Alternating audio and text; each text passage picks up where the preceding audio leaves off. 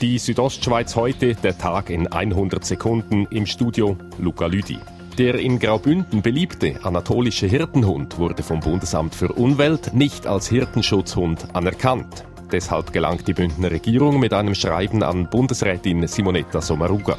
Für Martin Buhmann vom Bundesamt für Umwelt sei dies der falsche Weg. Es ist nicht ein politischer Entscheid, es ist ein fachlicher Entscheid. Und der was es braucht, jetzt, um die Rasse zu anerkennen, ähm, dann muss man einfach äh, fachlich nachweisen, dass sich die Rasse wirklich eignet.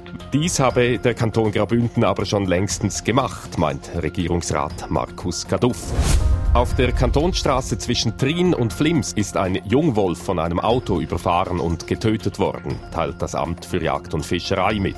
Beim getöteten Wolf handelt es sich um ein Jungtier des letzten Jahres. Er stammt vermutlich aus einem der beiden Rudel in der Umgebung des Unfallortes. Fünf Männer haben im Raum Chur Dutzende Delikte begangen. Sie wurden von der Polizei überführt. Den Beschuldigten können insgesamt 29 Vermögensdelikte nachgewiesen werden, darunter Einbruchsdiebstähle und unbewaffneter Raub.